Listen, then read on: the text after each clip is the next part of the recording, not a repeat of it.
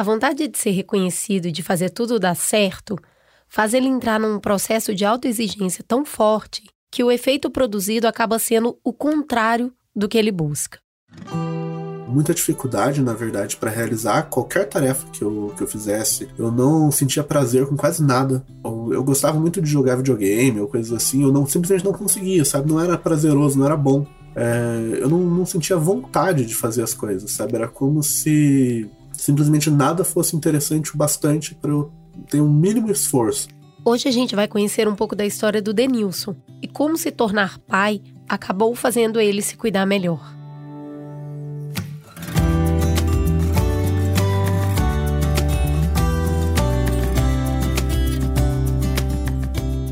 Como eu cuido de mim? Foi para responder essa pergunta que criamos esse espaço aqui, um podcast para a gente conversar sobre saúde mental além do raso partindo de múltiplas vivências, apresentando diferentes linhas de tratamento, explorando as nuances de viver e conviver com transtornos mentais. Prazer! Esse é o Crônicas de um Cuidado, um spin-off do podcast Mamilos, comandado por mim, Cris Bartz, e produzido pela minha parceira Juvalauer. Um lugar de acolhimento que oferece um caminho para você não precisar mais se achar sozinho. E quem abriu a sua cabeça e o seu coração para mim dessa vez foi o Denilson.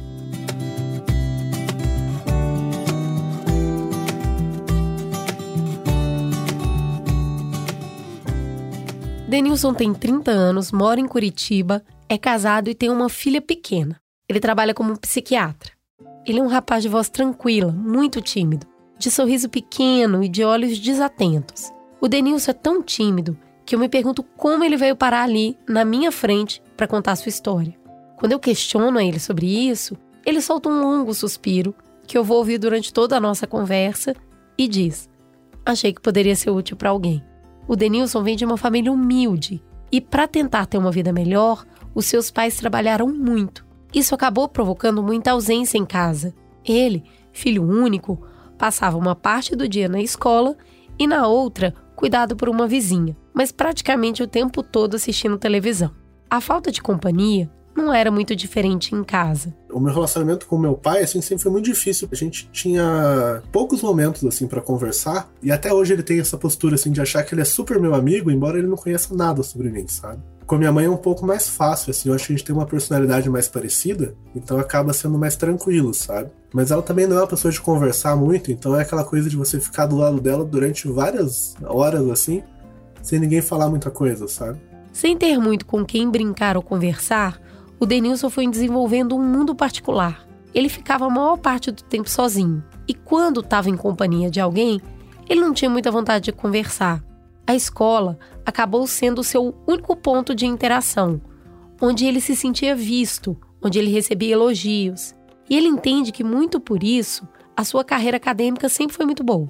Mas as interações com os colegas não eram lá grandes coisas eu, eu, imagino que eu também não devia ser uma criança muito legal, sabe? Porque. Ah, as outras crianças não deviam achar que é bacana, né? Um sujeito que não conversa, que tá só lá prestando atenção na aula. A Universidade Federal da sua cidade abriga um colégio de ensino médio. E esse colégio é bastante concorrido.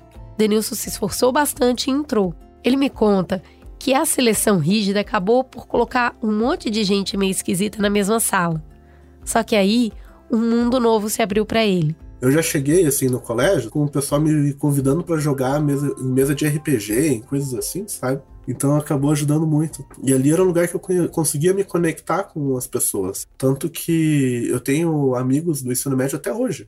O Denilson entendeu que haviam outros jeitos de ser no mundo. Que ele não era o único que gostava de ficar mais quieto.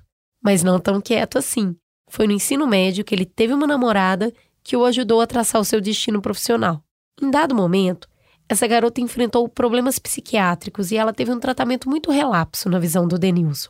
Ele me disse que os profissionais que a atenderam pareciam menosprezar o que ela estava passando e até falavam coisas do tipo: como uma menina tão bonita pode se comportar assim? Foi nesse momento em que eu, eu achei que eu deveria é, trabalhar com isso, sabe? Com saúde mental. Eu sei que não foi assim que eu pensei, porque ninguém de 16 anos pensa dessa forma. Mas é. Poxa, eu via muito como ela era maltratada, assim, sabe? É, pelas pessoas que não entendiam o que estava acontecendo. Com essa meta tão alta em mente, Denilson vai lá, se esforça e é aprovado na faculdade de medicina. Foi uma festa em casa, com direito à faixa na porta e tudo, para desespero do Denilson, que é a descrição em forma de gente. Mas quando a sua primeira nota ruim acontece, ele tem uma reação tanto desproporcional. Ele passa quase uma semana sem sair de casa. Ele me contou que foi muito pesado, porque ele encarava aquilo como seu único propósito de vida. Como assim ele não tinha se saído bem? Essa cobrança extrema, o tempo todo, começou a se transformar em cansaço. E esse cansaço em falta de vitalidade. Isso já vinha se desenhando numa má qualidade de sono, na dificuldade de prestar atenção nas aulas, e para piorar, ele viveu nesses primeiros tempos de faculdade uma relação onde a pessoa só reforçava o quanto ele era fraco e desinteressante. Ele já estava no quinto período de faculdade e me descreve as crises. É, muita dificuldade, na verdade, para realizar qualquer tarefa que eu, que eu fizesse. Eu não sentia prazer com quase nada. Eu gostava muito de jogar videogame ou coisas assim. Eu não simplesmente não conseguia, sabe? Não era prazeroso, não era bom. É, eu não, não, sentia vontade de fazer as coisas. Era como se simplesmente nada fosse interessante o bastante para eu ter um mínimo esforço. Então, é, acontecia muito assim de eu ficar deitado muito tempo do dia, de eu não. Acontecia de eu não conseguir dormir com frequência, acontecia. Eu ganhei muito peso nessa época, então eu comia é, mais do que o, normal. É, a minha autoestima já não é 100%, e nessas épocas assim era ainda pior. Eu me sentia horrível. Nessa época, o Denilson era monitor numa disciplina e um professor, vendo que o rendimento dele tinha caído muito, acaba encaminhando ele para uma consulta dentro do campus. O psiquiatra não atendeu ali com muita atenção, mas ele foi direcionado para uma psicóloga. Ela era uma senhora mais velha, muito atenciosa e gentil. E parece que ali o Denilson encontrou o colo que ele buscava há muito tempo. Foi isso que me deu força suficiente para eu conseguir sair da onde eu estava, sabe? É, entender que aquele relacionamento que eu tava não, não era bom, não tava me fazendo bem, que não tinha nada para acrescentar na minha vida entender que as experiências que eu estava passando não eram é, normais, que ninguém fica assim, e procurar um mínimo de qualidade de vida, sabe? De eu conseguir fazer um pouco de atividade física, de eu começar a me alimentar direito. Eu perce consigo perceber claramente como exercício físico me ajuda, sabe? Como melhora muito quando eu tô mal. Como é uma coisa assim que realmente me dá muito mais energia, me dá mais ânimo, me faz sentir melhor. Com a vida mais em dia, no último ano de faculdade, o Denilson conhece pela internet outra garota, a Jéssica. E aí a vida ganha um novo colorido. Eles gostam das mesmas coisas. A Jéssica não se importa com o fato do Denilson ser mais reservado, calado. Ela não fica querendo mudar ele o tempo todo. Em pouco tempo eles estavam apaixonados. E dois anos depois, uma gravidez inesperada. Eles resolveram então se casar. Aos 26 anos, ambos saem da casa dos seus pais e vão morar numa casa alugada. Nesse momento, o Denilson sofre um tipo de síndrome do provedor. Lá vem a cobrança excessiva novamente, mas dessa vez com mais elementos misturados. Ele precisava desesperadamente amparar a esposa, que estava sem trabalhar, e a filha que estava para chegar. Mas como ele daria conta de cuidar de alguém e de amar e de fazer companhia se ele nunca tinha tido isso? Será que ele teria uma relação fria e distante com a sua filha, assim como a dele do pai? Será que ele conseguiria ao menos prover o necessário para essa criança? O que o Denilson fez foi enfiar a cabeça no trabalho e correr atrás de dinheiro. Foi a hora que as coisas é, ruíram de vez. Porque, assim, com a, o salário de residente, ele é ok, sabe? Eu ganhava R$ 2.964, caía exatamente isso na conta todo dia primeiro. Mas ele não era suficiente para as coisas que a gente precisava. Eu, de repente, tinha que pagar plano de saúde, eu tinha que pagar o aluguel, a gente tinha é, coisas da Maria Luísa para pagar, a gente tinha a comida da casa, tinha o carro, tinha que pagar um monte de coisa. A gente tinha se embolado no cartão de crédito e eu resolvi fazer um monte de plantão para conseguir pagar as contas. Era no mês de dezembro que eu fiz 17 plantões noturnos. Além das minhas atividades normais, eu fiz 17 plantões. E assim, no final disso, eu não, é, eu não tava conseguindo fazer mais nada. Eu era um vampiro praticamente. Nesse momento, a Jéssica coloca a mão no ombro do Denilson e diz: Parem as máquinas. A gente precisa de ajuda porque você não tá bem e eu não tô feliz vendo tudo isso. O Denilson escutou isso como um ultimato. A mulher que ele ama não estava feliz. Ele precisava fazer alguma coisa. O medo de não dar conta da família estava consumindo tudo que ele era, e isso colocava a própria família em risco. A Jéssica deu uma força para ele entender que ele precisava cuidar primeiro dele para então conseguir cuidar da família. E foi assim, três anos depois da primeira experiência, que o Denilson volta para terapia. Agora, fazendo direito. Ele estava também muito mais ciente dos buracos que ele carregava na alma e o que ele desejava de fato.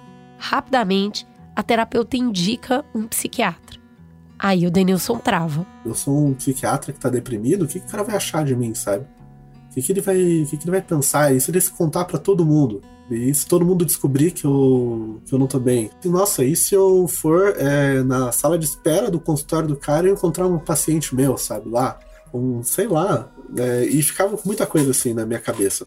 Foi um tempo até eu conseguir, sabe? Embora é, eu seja psiquiatra, a gente cresce com os preconceitos tão bobos. Não, não preciso disso. Não, não, eu sou forte, eu sou mais forte que essa situação. Não tem como, vou tomar droga ainda. O que é ainda mais contraditório pensando que eu prescrevo para os outros medicação, né? Ele acabou conseguindo driblar esses medos e preconceitos se consultando com um antigo professor, alguém que ele confiava muito e que não tinha risco dele ficar encontrando no dia a dia. E foi ótimo. Eles conversaram bastante, o psiquiatra quis saber o que, que ele desejava diante de toda a situação e eles buscaram saídas juntas. Mas naquele momento, o remédio foi inevitável. Só que o efeito colateral que surgiu começou a parecer tão ruim quanto o problema que ele estava combatendo. Assim, eu não, não tinha mais vontade de ter relação, era a primeira coisa. E quando a gente tinha relação, era muito sofrido, porque às vezes assim, ia uma hora, duas, sabe, não chegava no final, sabe, não conseguia. Assim, a Jéssica sabia que era por causa da medicação, mas ficavam com um sentimento assim, tipo, poxa, será que ele não gosta mais de mim? Será que ele não tá. É, que não tá mais se sentindo atraído? E foi realmente difícil. Mas durante masturbação, assim, não, não ia, sabe? Simplesmente não funcionava, não, não chegava até o final. Era simplesmente que não ejaculava de jeito nenhum. Sem a medicação, ele voltava para o limbo onde ele se sentia perdido de si mesmo. Com a medicação, ele corria o risco de perder a Jéssica. Sexo faz parte da estrutura da vida de quase todo adulto. Mas é impossível negar que, por questões culturais, a ausência de uma vida sexual cai como uma bomba na vida de um homem. Era então melhor desistir do tratamento? Não. Foi tentar trocar até dar certo, até funcionar. Foi a gente tentar é, ir mudando as medicações ver qual me adaptava melhor, qual o efeito colateral é, compensava e tudo, até a gente chegar no, no que eu estou tomando hoje. Com a terapia e medicação certa, a vida foi tomando seu rumo de uma maneira melhor, mas não tem milagre. Eu acho que não teve um momento assim que o céu se abriu e desceu aquele facho de luz em mim que tudo estava 100%. Mas era, era muito assim de eu começar a perceber que eu conseguia sentir prazer com as coisas, eu conseguia me sentir bem, eu conseguia é, voltar a, a ter motivação para começar as coisas que eu, que eu queria fazer.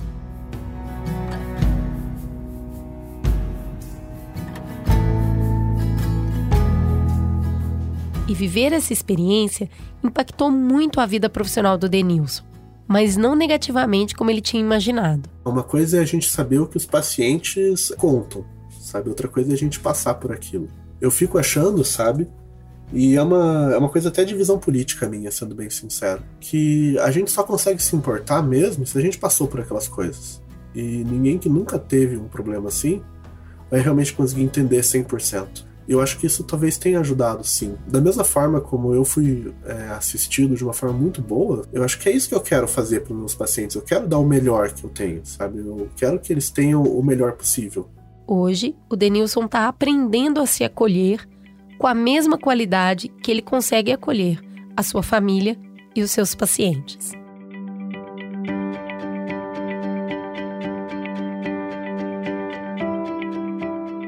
Conta para mim, você já passou por algo parecido com o que o Denilson passa? Ou conhece alguém que tem enfrentado tudo isso? Eu quis contar essa história por três motivos. Primeiro, para mostrar que o homem pode também se cobrar muito. Não é uma questão exclusiva do mundo feminino. Depois, porque essa cobrança pode atingir níveis adoecedores quando esse homem tem um filho. A ideia de que ele precisa prover tudo e sozinho pode criar uma sensação de desamparo grave. Por fim, porque a medicação tem efeito colateral sim, e a gente precisa falar sobre elas.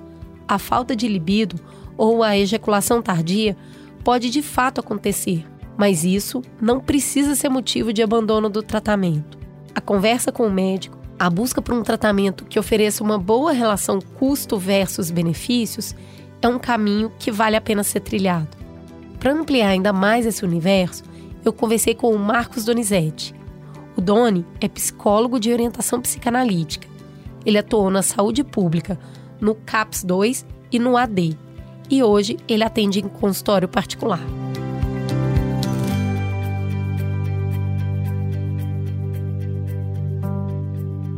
Oi, Doni, seja muito bem-vindo.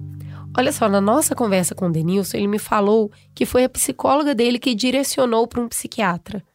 Eu queria entender em que momento o psicólogo costuma encaminhar paciente para psiquiatra. E quando isso acontece, existe resistência?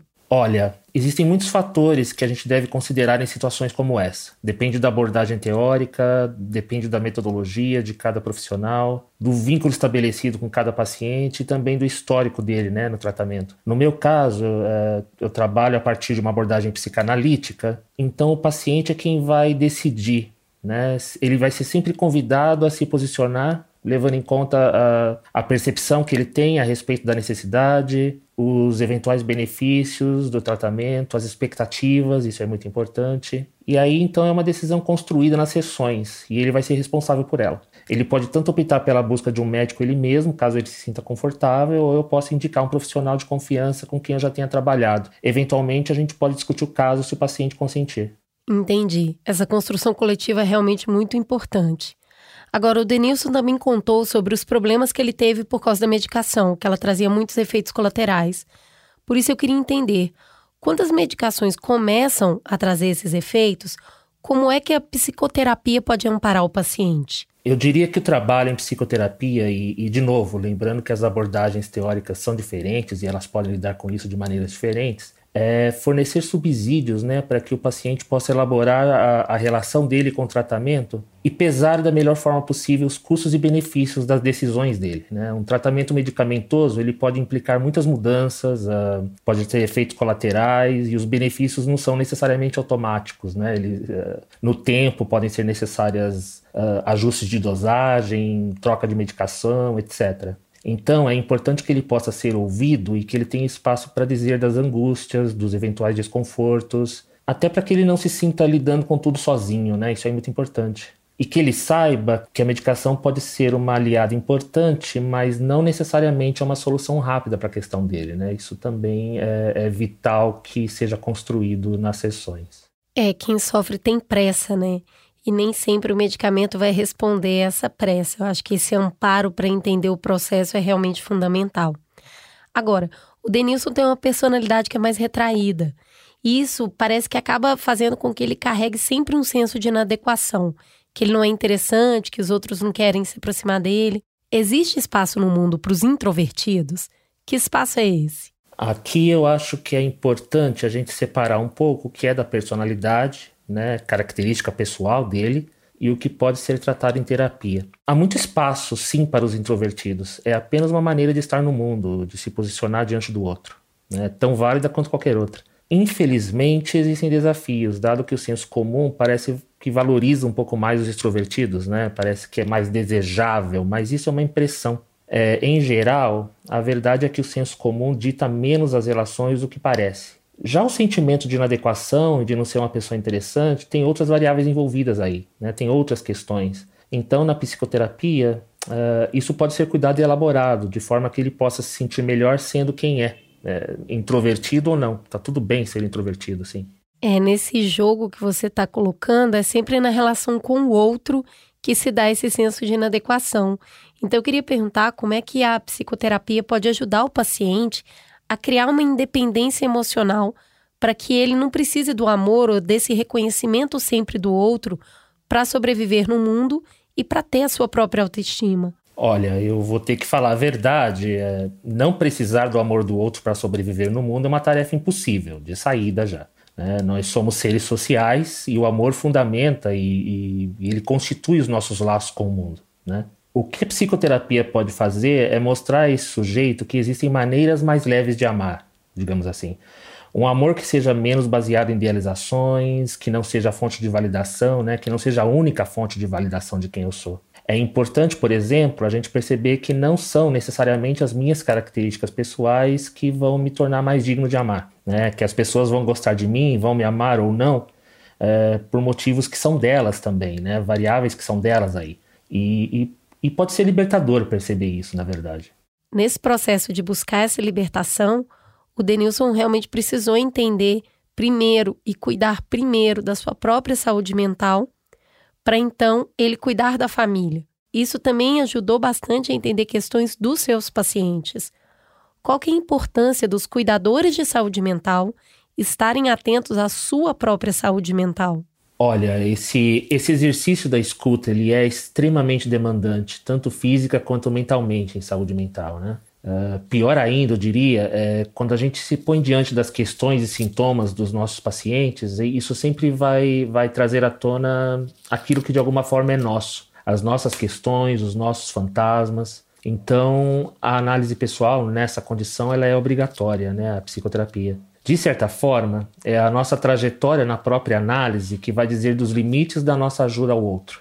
Ao mesmo tempo, é muito importante a supervisão desses casos, né? Uma, é uma grosso modo, uma discussão teórica dos atendimentos que é feita com um profissional, em geral, mais experiente e de nossa confiança. Outra coisa também que os profissionais de saúde acabam, principalmente na saúde mental, esses profissionais acabam negligenciando, é a atividade física, hábitos de lazer, né? É muito por conta da jornada de trabalho, mas é fundamental não esquecer disso.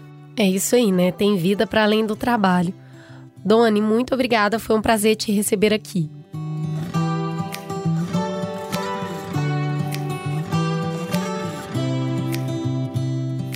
Boa conversa hoje, hein? Eu senti que avançamos nesse tema. Eu agradeço o Denilson por me contar sua história, o Doni por me ensinar e você por me ouvir. Se quiser, você pode contar sua história para mim. É só entrar no perfil mamilospod no Instagram. Lá nos destaques tem um formulário que você pode escrever a sua história. Quando ela for selecionada, a gente entra em contato e bate um papo. Se você preferir, você pode usar o bom e velho e-mail no endereço mamilos@b9 www.cultura.com.br. Prometo que eu vou te escutar e a gente vai procurar um profissional para nos ajudar a avançar na busca de uma vida com mais saúde mental. Um abraço apertado, se cuidem e até o próximo Crônicas de um Cuidado.